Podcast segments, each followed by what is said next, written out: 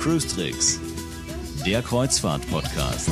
Mit Franz Neumeier in München. Servus Franz. Hallo Jerome. Und mit Jerome Brunel ebenfalls in München. Was ist passiert, Franz? Ich wach heute Morgen auf, schlage die Augen auf und bin in München. Ja, ich Naja, fand's auch überraschend, dass heute früh plötzlich bei mir in der Tür äh, klingelt und du stehst vor der Tür und sagst, jetzt gehen wir Podcast machen. Wir sind auf der Messe in München. Kannst du mal genauer erklären, was wir da, wo wir da sind? Ja, das ist im, Messegelände München in der Wappenhalle, also eine altehrwürdige Halle, ähm, die es auch schon zu der Zeit gab, wo es hier noch einen Flughafen gab. Die Messe ist ja auf dem Flughafengelände gebaut worden.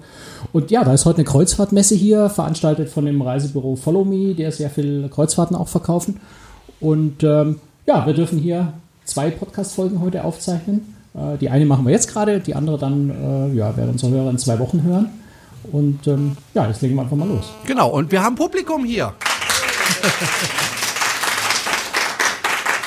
Als wäre es nicht abgesprochen. Schön, dass Sie da sind und äh, einfach mal zuschauen, wie man so einen Podcast produziert. Wurden auch vorhin gefragt, was ist das überhaupt ein Podcast? Ja, das muss man einfach nochmal sagen. Äh, Podcast ist etwas, was viele noch gar nicht kennen, was eigentlich schade ist, weil es eine sehr praktische Sache ist. Ich beantworte die Fragen dann natürlich auch gern nochmal nach der Sendung. So, wir haben heute ein Thema zusammen. Du warst nämlich wieder auf Reisen. Wo warst du denn? Ja, mal wieder auf Reisen, genau. Ja, kann man schon so sagen. Ich war ein bisschen weiter weg. Ich war tatsächlich äh, mit der Mein Schiff 6 von TUI Cruises in Neuengland und äh, Kanada unterwegs. Also schön äh, Nordostküste äh, Amerikas. Ähm, zur, zur, also wie ich finde, zur schönsten Jahreszeit, nämlich im Herbst, wenn dort die Blätter anfangen, äh, rot, gelb, äh, grün sind das ganze Jahr lang, bunt zu werden, so langsam diese Herbststimmung anfängt, es nicht mehr so warm ist, ähm, wo es ganz viel Hummer gibt. Meine Tochter hat mir dann so nach ein paar ähm, Instagram-Bildern, die ich von Hummern geschickt habe, irgendwann mal gemeint, Papa, pass auf, dass du keine Hummervergiftung kriegst. Äh, der ist dort einfach unglaublich frisch, lecker und auch verhältnismäßig günstig. Ähm, insofern, ja, eine, eine tolle Jahreszeit einfach. Du legst es schon ein bisschen drauf an, mich neidisch zu machen. Ne? Du weißt genau, ich liebe Shrimps, ich liebe Hummer und du erzählst mir hier was vom Hummer. Also sehr nett finde ich das ja nicht. Aber Du wolltest wir, es wissen. Ja, ja, schon. Äh, ähm, lass uns erstmal auf das Schiff zu sprechen kommen. Mein Schiff 6 mittlerweile. Das heißt, das ist, wenn ich das richtig im Kopf habe, das vierte neue Schiff nach dem Mein Schiff 1 Das und vierte 2. Nord- und Cruises. Genau. Ähm, gibt's da, ich glaube, wir haben uns schon mal über das Schiff ein, ein Stück weit unterhalten. Gibt's da wesentliche Unterschiede zum Beispiel zu Mein Schiff 3 und 4? Ähm, ja, also die, die, die Schiffe haben sich von, von drei auf vier, auf fünf, auf sechs jeweils äh, geringfügig geändert. Das ist kein riesengroßer Unterschied. Ähm, bin mir jetzt ehrlich gesagt nicht ganz sicher. Die vier, doch genau, die drei und die vier haben, glaube ich, das, der, der mittlere Pool ist bei denen noch mit dem Glasdach äh, überzogen. Die fünf und die sechs äh, haben beide Poolbereiche offen. Das ist vielleicht so der größte Unterschied.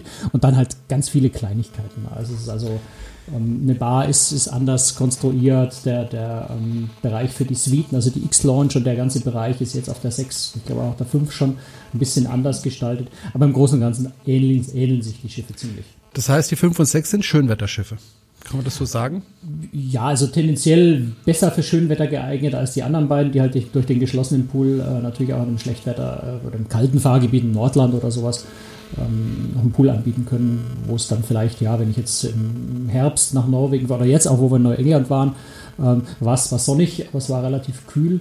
Ähm, ja, ist es dann am Pool vielleicht zeitweise nicht mehr ganz so äh, wohlig, wonnig, warm, aber es sind trotzdem ein Haufen Leute am Pool gelegen. Also insofern, sobald die Sonne da ist, glaube ich, geht das immer. Zu welcher Zeit warst du mit dem Schiff unterwegs? Also zu welcher Das Jahreszeit war jetzt? Ende September, Anfang Oktober. Ah, okay. Das heißt, äh, du bist ja von New York äh, gestartet, vom Wetter her eigentlich ähnlich wie, wie in unseren Breiten. New York ist um die Jahreszeit ziemlich heiß noch. Also wir hatten knapp 30 Grad. New York ist ja so auf der, auf der wenn ich es recht erinnere, noch, so auf dem Breitengrad von Neapel ungefähr.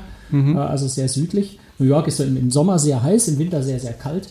Ähm, und äh, wir haben noch den heißen Teil erwischt. Also wir waren T-Shirt, kurze Hose, war gerade recht. Okay. Äh, ihr seid von New York gestartet. Ich denke, das ist sowieso schon mal was Besonderes, wenn man mit einem Schiff äh, in New York ablegt oder auch anlegt. Ihr seid ja dann irgendwann wieder zurückgekommen. Es war ja eine Rundreise. Das ist, denke ich, schon was Besonderes, oder? Also wir haben nicht nur, nicht nur da ab und an, äh, an und abgelegt, sondern wir hatten jeweils auch eine Nacht noch in New York. Das heißt, also wir hatten tatsächlich zwei volle Tage, eine am Anfang, eine am Ende der Reise, volle Tage, wo wir auch nach New York selber reinfahren konnten. Wobei man muss sagen, Royal Caribbean, Celebrity Cruises, TUI Cruises, TUI Cruises er hat 50 Prozent äh, Joint Venture mit Royal Caribbean. Äh, die haben ihren äh, quasi eigenes Terminal, das nicht direkt in New York ist, sondern auf der gegenüberliegenden Seite von der Bucht in New Jersey, nämlich in Bayonne nennt sich Cape Liberty, äh, ist so ein bisschen abseits. Also man hat da nicht zwei Schritte und steht in New York City in der Innenstadt, sondern äh, ähm, ja, man ist schon so eine Stunde unterwegs mit öffentlichen Verkehrsmitteln. Also man fährt also mit dem Hafenshuttlebus zum, zur Straßenbahn, mit der Straßenbahn zur U-Bahn und mit der U-Bahn dann unter dem Hudson River durch nach New York rein. Ist ein bisschen mühselig. Ähm, Dafür ist da tatsächlich der schöne Vorteil, ist, man hat von dort drüben einen fantastischen Blick auf die Skyline. Gerade auch so am Abend, wenn es dunkel wird, die Lichter angehen in den Hochhäusern. Ähm, also hat alles so seine Vor- und Nachteile. Man fährt halt bei der Ausfahrt nicht unbedingt direkt an der Freiheitsstatue vorbei, was der Fall ist, wenn man, wenn man direkt in, in Manhattan an den Terminals anlegt. Ähm, Trotzdem sind wir an der Freiheitsstatue vorbeigefahren und zwar sogar knapper als alle anderen Kreuzfahrtschiffe, die von drüben kamen, äh, weil Kapitän es tatsächlich geschafft hat, die Hafenbehörden zu überreden. Beziehungsweise es war einfach wenig Verkehr, sodass wir von dem Schiff aus von Bayern noch ein Stück Richtung New York City fahren konnten und haben tatsächlich so eine kleine Hafenrundfahrt mit dem großen Kreuzfahrtschiff gemacht und sind ganz nah direkt zum Sonnenuntergang an der Freiheitsstatue vorbeigefahren. Schöner geht's eigentlich gar nicht. Okay, du hast gerade großes Kreuzfahrtschiff gesagt, da muss ich da noch mal kurz einhaken.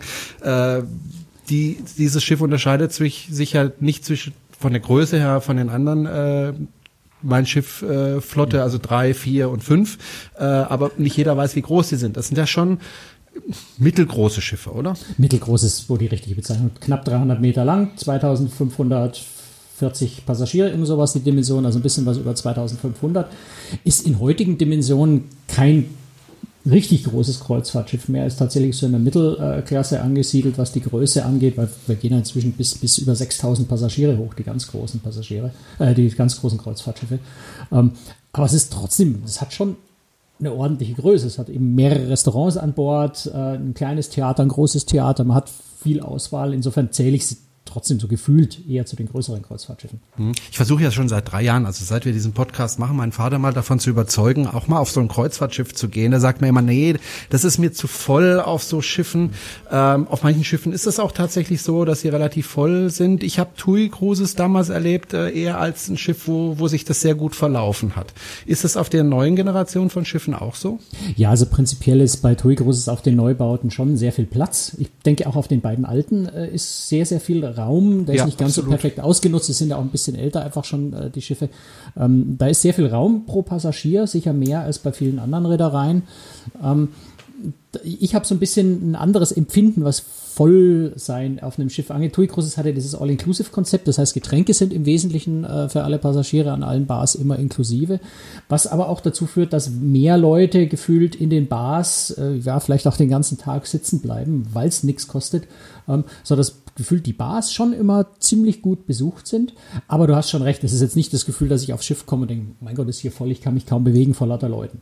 Aber es ist belebt würde ich mal sagen. Ja, das soll es ja auch durchaus sein. Dann, dann äh, kommt man sich auch nicht so einsam und verlassen vor und, und alleine auf so einem Schiff. Gehst auf deinen Balkon oder, ja. oder ziehst dich irgendwo hin zurück. Ja, aber ich habe ja nie eine Balkonkabine so wie du, sondern ich habe ja immer die Innenkabine. Aber das ist ja schon ein alter Streit, was besser ist äh, oder nicht.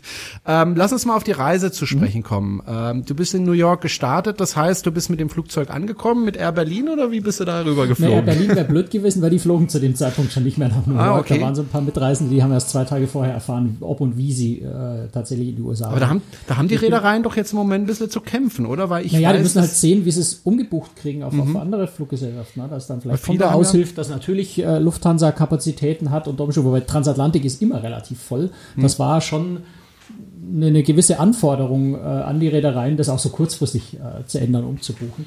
Ähm, aber so wie ich es verstanden habe, sind alle Leute letztendlich angekommen. Also sie haben es irgendwie mhm. geschafft, vielleicht ein bisschen über Umwege. Nee, ich bin Gott sei Dank mit United Airlines geflogen. Äh, mit dem schönen Vorteil, dass die nach Newark fliegen, also der Flughafen von New Jersey. Da ist es zum Kreuzfahrthafen äh, ähm, in, in Bayonne, ist es mit dem Bus eine knappe Viertelstunde. Was wesentlich angenehmer ist, als wenn man nach John F. Kennedy fliegt, äh, wo man dann doch ein paar Passagiere über drei Stunden gebraucht, weil im Holland-Tunnel, also ist der Tunnel, der unter den Hudson River durchgeht, äh, irgendwie ein Unfall, Stau war, äh, also die haben ewig gebraucht. Also wenn, wenn man kann, würde ich empfehlen, äh, lieber nach, nach Newark zu fliegen, auch wenn der Flughafen als solcher ähm, ein ziemlicher Katastrophenflughafen ist, aber man ist einfach viel, viel näher an dem Kreuzfahrthafen dran, wenn man dort Was ist da so schlimm an dem Flughafen? Ist da einfach alles alt? Also als, als nur als Beispiel, weil das, das glaube ich, wir sollten noch ein bisschen über unsere ja. Reise selber sprechen. Als Beispiel, äh, es kamen zwei große Maschinen, A300 Passagiere dort an und die Immigration hatte exakt einen Schalter offen. Ähm, also das hat bis in alle Ewigkeit gedauert. Aber ich, ich habe eine gute Stunde gewartet äh, bei, bei der Einreise. Ähm, plus 15 Minuten mit dem Bus zum Schiff waren immer noch anderthalb Stunden weniger, als die gebraucht haben, die von John F. Kennedy gekommen sind. Okay.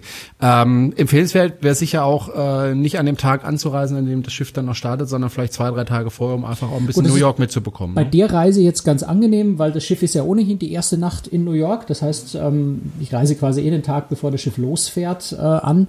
Und auch am Ende liegt das Schiff wieder über Nacht im Hafen und dann am Tag drauf erst. Die Rückflüge gehen meistens erst am späten Nachmittag.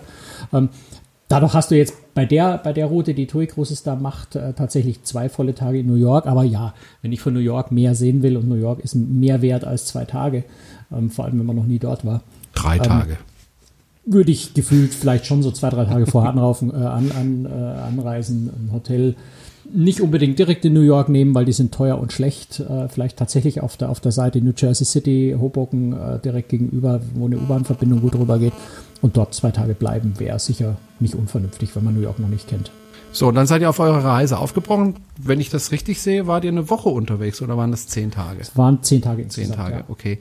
Ähm, erstes Ziel war dann Boston. Um wie viel Uhr seid ihr denn in New York abgelegt? Das ist ja auch nicht ganz unwichtig zu wissen, weil. Ähm, naja, genau zum Sonnenuntergang. Also wir sind, sind so ein bisschen, so ein bisschen verspätet äh, rausgekommen.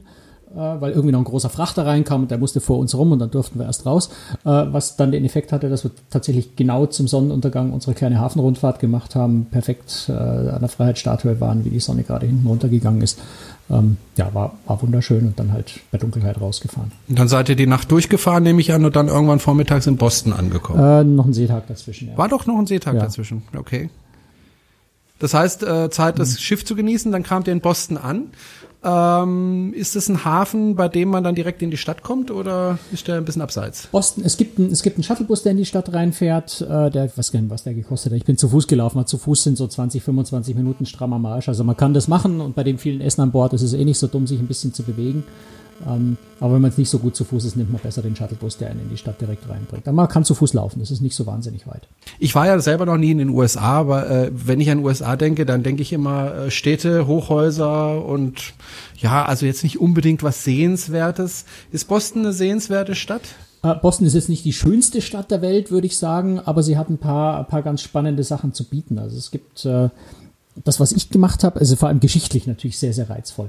Ähm, du hast ähm, und, und du hast die Universitäten, du hast Harvard, du hast Stanford, äh, Quatsch, nicht Stanford, äh, äh, Cambridge. So, ja, aber ich will ja da nicht Harvard studieren. Nee, aber auch der, auch der, das sind altehrwürdige Universitäten. Also mhm. allein schon den Campus dort anzugucken, äh, ist sehr, sehr reizvoll, ist sehr faszinierend.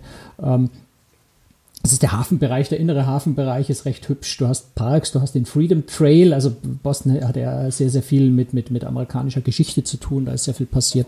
Äh, Boston Tea Party, glaube ich, erinnert jeder noch aus seinem äh, Geschichtsunterricht. Ähm, das heißt, man kann geschichtlich sich sehr viel angucken. Ähm, und ja, was ich gemacht habe, ich habe mir tatsächlich das Thema Boston Tea Party mal ein bisschen genauer äh, zu Gemüte geführt. Dort gibt es nämlich ein sehr, sehr schönes Museum, die noch zwei alte Handelsschiffe von der, von der East India äh, Tea Company, glaube ich, hieß die damals so im 18. Jahrhundert, die damit, also wirklich mit erschreckend kleinen Segelbötchen, traue ich mich schon was zu sagen. Das sind Schiffe, aber äh, also wirklich erschreckend kleinen äh, Schiffen den, den, den ganzen Handel von, von England äh, nach Amerika in die Kolonien damals abgewickelt hat. Und die haben zwei von diesen Schiffen nachgebaut. man kann da tatsächlich, also sehr, sehr interaktiv dann auch mal ähm, auch, auch ja, so, so einen Teeballen von damals anheben, die überraschend schwer sind, weil die nämlich mit Blei verkleidet waren, die Dinger, ähm, damit sie auf See nicht nass werden, glaube ich. Ähm, man kann also auch mal so spaßeshalber so, so einen äh, Teeballen über Bord werfen, wie das damals bei der Boston Tea Party ja äh, passiert ist, aus Protest gegen eine neue Steuer, die erhoben werden sollte auf Tee. Also ein sehr, sehr, sehr schönes, interaktives Museum, wo man, glaube ich, ein ziemlich gutes Gefühl eigentlich für die Geschichte von Boston auch oder für die Geschichte der USA, für die Entstehungsgeschichte der USA und diese Loslösung von England kriegen kann. Also geschichtlich finde ich sehr, sehr spannend. Also durchaus eine Stadt, äh, die man mal besuchen sollte, wenn man in der Nähe ist. Klar, und, und, und natürlich, um, um das nochmal anzusprechen, Hummer essen. Ja, danke. Vielen Dank, Franz. Nein, also was ich, was ich tatsächlich noch gemacht okay, habe, äh, was ich tatsächlich, was ich tatsächlich noch gemacht habe, und das war wirklich sehr, sehr schön, ist eine kleine Hafenrundfahrt zu machen, beziehungsweise auch so zu diesen vorgelagerten Inseln. Das ist nämlich wirklich sehr schön da mhm. draußen, auch ein wunder, wunderschöner, mehrere Leuchttürme, aber einer der bekanntesten Leuchttürme äh, Neuenglands ist da draußen. Ähm, das, ich glaube, Boston Harbor Light heißt es. Äh, Fotos übrigens auch auf der Webseite, ne? Na klar auf cruistricks.de und äh, dann ging es weiter äh, mit dem Schiff. Ich nehme an, ihr wart einen Tag dort und dann ging es gleich weiter. Genau, ja, wie, wie, wie so wie es halt, halt üblich ist. Dann halt ging es nach Bar Harbor weiter. Genau, Bar Harbor, Bar Harbor. war mhm. ursprünglich, doch, war ursprünglich geplant. Genau, der nächste Stopp war dann. Äh, war aber auch nochmal ein Seetag dazwischen, oder? Nee, das war direkt. Das ist Ach, ja das, hat, das ist ja, ja das ist nicht viel weiter als das, was vorher war. Ja, das schaut vielleicht auf der Karte mhm. so. Ich bin mir jetzt ehrlich gesagt nicht mehr ganz sicher, wann der, doch der Seetag war am Anfang. Genau, ja. weil der erste Seetag war nämlich schlecht. Wir hatten äh, ein bisschen Seegang, so drei, vier Meter Wellen, äh, oh, schlechtes okay. Wetter. War der einzige schlechte Tag auf der Reise, da haben wir viel Glück gehabt. Ich hatte ja befürchtet, weil das war die Zeit, wo der Hurricane äh, Maria und, äh, und, und der, der Hurricane José äh, da so durch die Gegend gezogen sind und, und genau auch die Ostküste hochgezogen sind. Ich hatte befürchtet, dass wir die ganze Reise lang Regen, schlechtes Wetter, Sturm haben werden. War nur den ersten Tag ein bisschen unangenehm. Der ganze Rest war Gott sei Dank strahlender Sonnenschein. Okay, und ruhige See dann einigermaßen. Ja, Oder hat man die Spucktüte doch Tag, gebraucht? Ja, das kommt darauf an, wie empfindlich du bist. Nee, an dem ersten Seetag war, war ein bisschen unruhig, so mit drei, vier Meter Wellen und der Rest waren immer so ein, anderthalb Meter Wellen. Also, dass sich gerade, dass sich das Schiff so angenehm ein bisschen bewegt hat, ohne dass es jetzt wirklich dramatisch gewesen wäre. Gut, und dann kam der eine in Bar Harbor. Bar Harbor ist ein ganz, ganz toller Ort ähm, in der Hinsicht, als dass es dort einen, äh, ich, ich glaube, es ist sogar der einzige Nationalpark im, im Nordosten der USA, nämlich der Arcadia National Park, der jetzt wieder, auch da kann man viel über die amerikanische Geschichte lernen, weil der tatsächlich von, von Rockefeller und Co., also von, von den großen Magnaten äh, der, der vorigen Jahrhundertwende, tatsächlich finanziert wurde bis, bis, in, in, bis in die Mitte des äh, 20. Jahrhunderts rein, tatsächlich von denen aufgebaut und finanziert wurde und ist ein wunder, wunderschöner Naturpark mit unberührten äh, Wäldern, Felsformationen, einer wunderschönen Küstenlandschaft, so eine felsige, äh, zum Teil Steilküste. Ähm, also landschaftlich einfach ganz fantastisch, da mit dem Bus ein bisschen durchzufahren, ein bisschen spazieren zu gehen. Ähm, einfach, ja, Erholung pur. Und, und danach dann natürlich, du ahnst es, Hummer essen. okay. Äh, kann man da auch einfach mal, sag ich mal, Strandurlaub machen oder ist es da eher ungeeignet? Also zum Strand schon deswegen ungeeignet, weil du natürlich keinen kein Strand in dem Sinne dort hast. Mhm. Ähm, es wäre auch ein bisschen schwierig, weil die tatsächlich immensen Tidenhub da haben. Also es, äh, ich bin mir nicht sicher, ob es nicht sogar weltweit der höchste Tidenhub ist, um so 15 Meter oder sowas in, der, in, in, in, der extremen Ausprägung. Mhm. Ähm, das heißt, Strand wäre da so ein bisschen schwierig, ja. Du breitest dein Handtuch aus, eine Viertelstunde später bist du zwei Meter unter Wasser. Wird keinen so richtig großen Spaß machen. nein, das ist. Äh, ja, ich kenne das, ich kenne das aus der Bretagne. Da hat man ja, ja auch sehr hohen okay. Tidenhub und. Äh, Aber das ist wärmer. Also das Wasser da oben ist schon ja 20, kalt. 21 Grad im Sommer. Ja, also ich habe jetzt nicht reingelangt, aber das ist hm. ähm, das ist schon ziemlich weit im Norden. Das ja, Mann oder Memme, Franz. Aber wieder Schrimps und, und, und, und, äh, Hummer essen. kenne ich nicht dazu. Okay. Ja, der Hummer, der Hummer, der badet in dem eiskalten Wasser, wird da doch richtig gut und dann äh, reicht mir das schon. Okay. Und dann gab es eine Änderung der Reise. Ihr wolltet eigentlich ganz woanders hin, seid aber dann in St. John gelandet. Genau, wir sollten eigentlich äh, nach Sydney fahren, nicht Sydney, Australien, sondern äh, Sydney, äh, Nova Scotia, also Neuschottland äh, in Kanada. Ähm, dort haben wir dann zwei Tage vorher, glaube ich, haben wir erfahren, dass ein anderes Schiff unseren Liegeplatz, dort muss man vor Anker gehen, man kann nicht anlegen, unseren Ankerplatz bekommen hat und wir deswegen so weit draußen hätten ankern müssen, dass das Tendern an Land einfach viel zu lang gedauert hätte. Das heißt, wir haben den Hafen gewechselt, wir sind stattdessen ähm, nach Bar Harbor gefahren, was in, in Maine, also noch in den USA, knapp an der Grenze zu Kanada liegt. Ähm, ich muss ehrlich zugeben, ich bin nicht so unglücklich drüber gewesen. Äh, ich war, glaube ich, in Sydney schon mal ein Bahaba noch nicht, insofern schon deswegen besser. Und ich glaube auch, dass ähm, Bahaba vielleicht, äh, das St. John, nicht Bahaba, das St. John, John, ja, ich habe mich verheddert. Äh, St. John ähm, vielleicht sogar der schönere Hafen ist. Also auch wieder landschaftlich äh, wunder wunderschön. Die Stadt selber ist eine ist eine. Äh, ich muss ganz ehrlich gestehen, ich habe noch nie von dieser Stadt gehört. Äh, ist das eine kleine Stadt ist oder? Eine, ist eine relativ kleine Stadt ähm, ja, ist eine, eine von den vielen schönen kleinen Städten entlang äh, der, der Ostküste dort. Ähm, hat auch viel Geschichte. Ähm, die, die Stadt ist so ein bisschen zweigeteilt, also so, so ein bisschen verwirrend. Es sind sehr viele schöne alte Häuser. so diese Backsteinarchitektur, aber dann leider halt durchsetzt mit ganz hässlichen 70er-Jahre-Bauten. Also jetzt nicht die Schönheit schlechthin, ähm, aber ich, ich, ich fand es ganz reizvoll, wobei wir haben, wir sind äh, von dort ja mit, mit, dem Bus weggefahren, wir haben einen Ausflug gemacht nach St. Andrews, das ist noch ein viel, viel kleinerer Küstenort, ähm, wieder Richtung Süden ein Stück. Und dort, von dort sind wir mit einem kleinen Segelboot tatsächlich zum Whale-Watching gefahren, also Wale beobachten. Ich war ja überrascht, dass es um die Jahreszeit da tatsächlich noch Wale gibt, weil die normalerweise Richtung Süden ziehen. Ähm, waren aber tatsächlich noch ein bisschen was da. Wir haben jetzt nicht die großen springenden Wale gesehen, aber ein bisschen was gesehen. Die Landschaft ist traumhaft schön. Es sind dort kleine Segelboote unterwegs. Es sind äh, ja eben der ein oder andere Delfin, Schweinswal, ähm, weiß nicht was war, ein Finnwal. Haben andere gesehen, ich nicht. Ich habe da im falschen Moment gerade. Er war gerade damit beschäftigt, wieder einen Hummer zu nee, essen. Nee, in dem Fall nicht. da habe ich gerade mal keinen Hummer gegessen.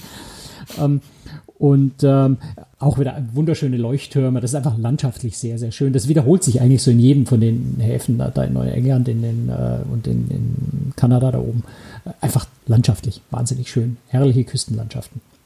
Ist das vergleichbar mit der Atlantikküste Frankreich, Nordwesten? Da tue ich mich jetzt schwer, weil die kenne ich kennst so du nicht wirklich, so genau. Ja. Also sehr, so sehr, genau. sehr zerklüftet, sehr viele ja. Felsen, ja. Steilküste, sowas in der Art. Also sollte ich da unbedingt mal hingehen. Ansonsten ganz spannend in St. John noch äh, zum Anschauen, wobei da muss man leider sehr weit laufen von der Stadt. Also ich bin so eine Dreiviertelstunde ungefähr dahin gelaufen. Es gibt die Reversing Falls. Das ist ein Fluss, der durch diesen enormen Tidenhub in der Gegend tatsächlich ähm, sechs Stunden in die eine Richtung fließt, dann sechs Stunden in die andere Richtung fließt.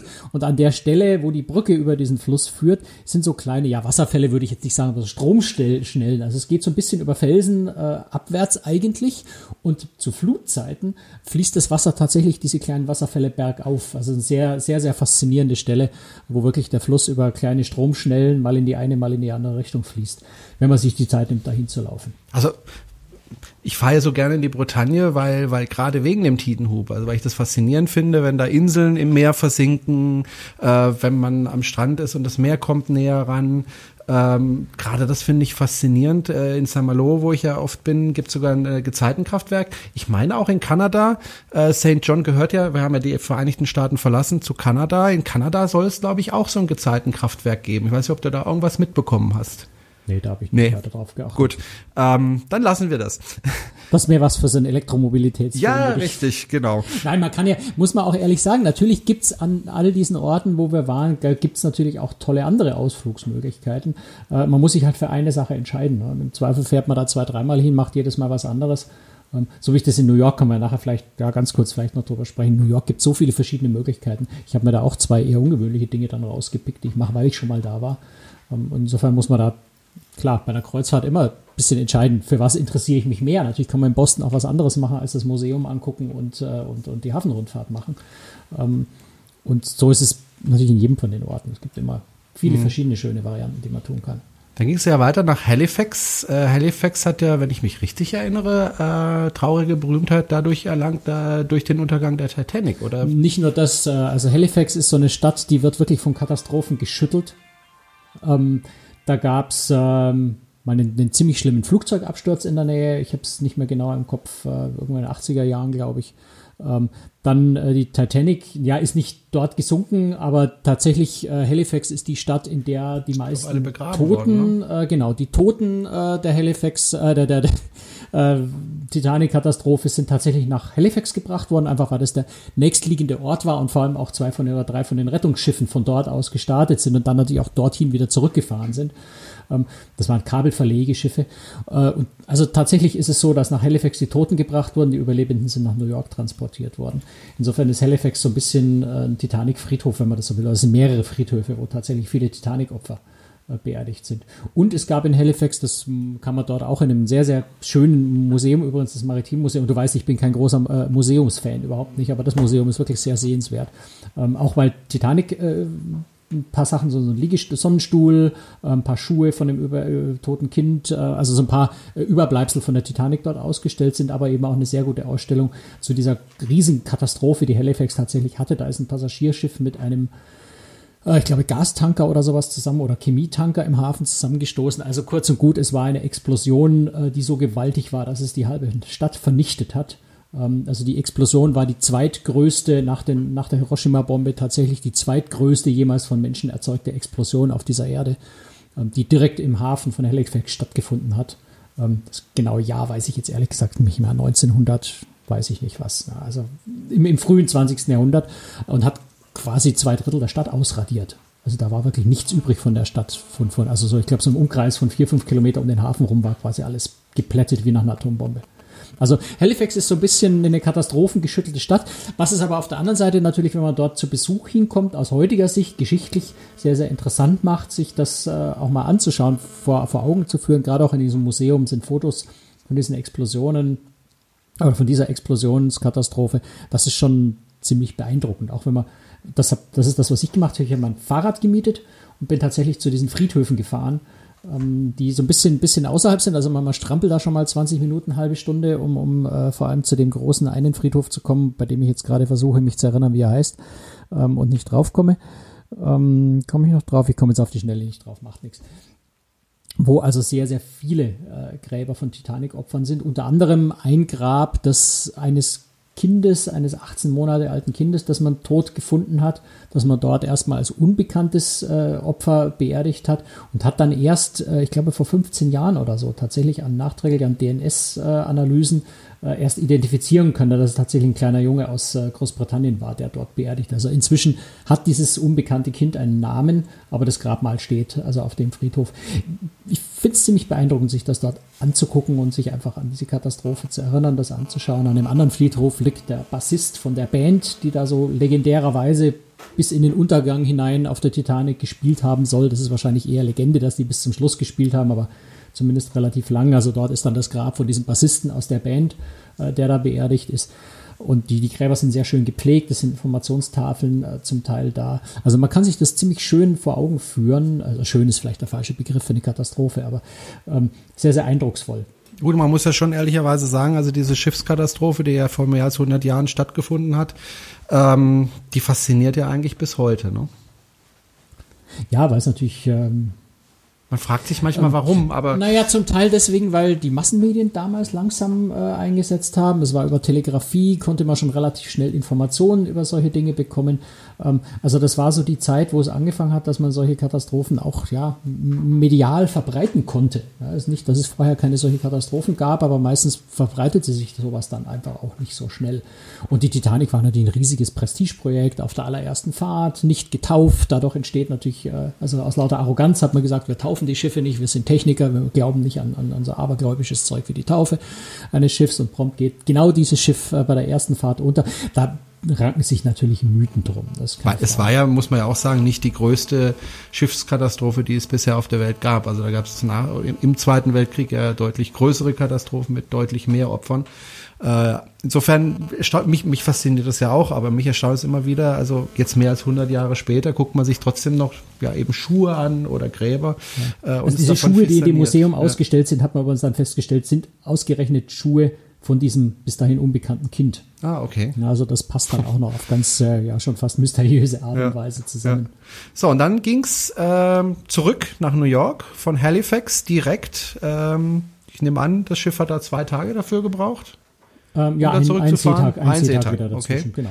Und dann seid ihr wieder in New York eingelaufen. Mhm. Auch wieder bei, wahrscheinlich bei Sonnenuntergang, nee, wie ich nee, dein nee, Glück das kenne. Einlaufen, also das darf man sich einfach nicht so vorstellen in New York. Selbst wenn man mit einer, mit einer Queen Mary II über den Atlantik, äh, die Transatlantikreise macht und nach New York einläuft, das Einlaufen findet nicht so statt, dass man die Freiheitsstatue groß sehen kann, weil es einfach mitten in der Nacht ist.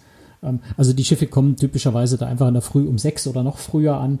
Ähm, in unserem Fall sind wir zwar noch mal über Nacht geblieben in dem Hafen, aber wenn, wenn Schiffe gerade in den Queen Mary 2 ankommt, dann steigen an dem Tag ja auch alle Passagiere aus, die neuen steigen ein. Das heißt, man schaut, dass man so früh wie möglich da ist, um das Gepäck von Bord zu bringen, die Passagiere möglichst schnell von Bord zu kriegen, damit man die neuen an Bord nehmen kann. Also die Schiffe laufen in New York typischerweise früh morgens ein. Also wenn man die Freiheitsstatue und die Stadtsilhouette sehen will, die in der Früh jetzt aber auch nicht so wahnsinnig beleuchtet ist, ähm, muss man sehr früh aufstehen und es ist jetzt nicht so dieses grandiose Erlebnis, wie man sich das vorstellt, die neue Welt, man wird begrüßt äh, von der Freiheitsstatue. Nein, weil es einfach im Dunkeln ist. Okay. Ähm, also da ist wirklich die Ausfahrt aus New York ist da viel spannender, weil die einfach bei Tageslicht stattfindet. Und du bist dann direkt ins Flugzeug gestiegen oder bist du dann noch in New York geblieben? Nee, wir sind ja, nee, nee, also ich bin den einen Tag natürlich noch an Bord geblieben und, und mhm. äh, habe den einen Tag auch in New York verbracht. Ich habe mich durch Chinatown durchgegessen. Ich habe mir eine kleine, selber individuell eine Foodtour zusammengestellt und habe ganz viel. Und natürlich Hummer gegessen. Nee, da gibt, nee, das ist ja, das ist ja, Hummer ist ja Neuengland. Also okay. Hummer ist da langweilig. Nee, aber, aber ganz leckeres chinesisches Essen dort. Chinatown ist ja äh, ganz, ganz, ganz, äh, also man sieht dort kaum, kaum westliche Gesichter auf der Straße, so in diesem Viertel. Das sind so ein paar Straßenzüge, wo du dir wirklich fast vorkommst wie in China selber. Naja, nicht ganz, weil die Häuser schauen natürlich schon westlich aus, aber ähm, alles mit chinesischen Schriftzeichen. Du hast chinesische Supermärkte, chinesische Läden, chinesische Restaurants. Du gehst in ein Restaurant rein, bist der einzige Weiße ähm, oder der einzige Kaukasier. Ähm, das ist schon sehr, sehr faszinierend und das Essen dort ist einfach fantastisch, wenn man weiß, wo man hingehen muss. Insofern, wenn man in New York schon mal war und sagt, na gut, jetzt Freiheitsstatue, äh, Empire State Building, sowas habe ich schon gesehen, möchte mal was Spannenderes angucken. Ähm, entweder das, was wir tatsächlich am ersten Tag gemacht haben in New York, mal nach Williamsburg, äh, also nach, nach Brooklyn rüber, äh, das neue Innenviertel sich mal angucken, das war ganz reizvoll. Oder wirklich Chinatown finde ich in New York das spannendste eigentlich von den, von den jetzt nicht A-Attraktionen, sondern dann, wenn man so die, die wichtigsten Touristenspots mal abge, äh, abgeerntet hat, ähm, dann mal sich Chinatown anzuschauen, dort vor allem zu essen, ist sehr, sehr lohnend. Gut, wir sind am Ende unserer Sendezeit. Die halbe Stunde ist schon wieder rum. Äh, wir zeichnen gleich noch eine Folge auf, nachher, äh, auch wieder vor Publikum hier in München. Ist ganz ungewohnt, dich direkt vor der Nase zu haben, sonst immer über, über Skype. Äh, aber es sieht immer noch gut aus, alles gut. Danke. Das war's äh, für heute. Wir hören uns in zwei Wochen wieder, wenn wir dann die nächste Folge, die wir jetzt gleich aufzeichnen, dann auch ausstrahlen. Das war's für heute. Genau. Dankeschön, Franz. Ja, bis, äh, bis in äh, 20 Minuten oder so. Genau. Und für Sie aber in zwei Wochen. Danke auch ans Publikum, dass Sie da waren.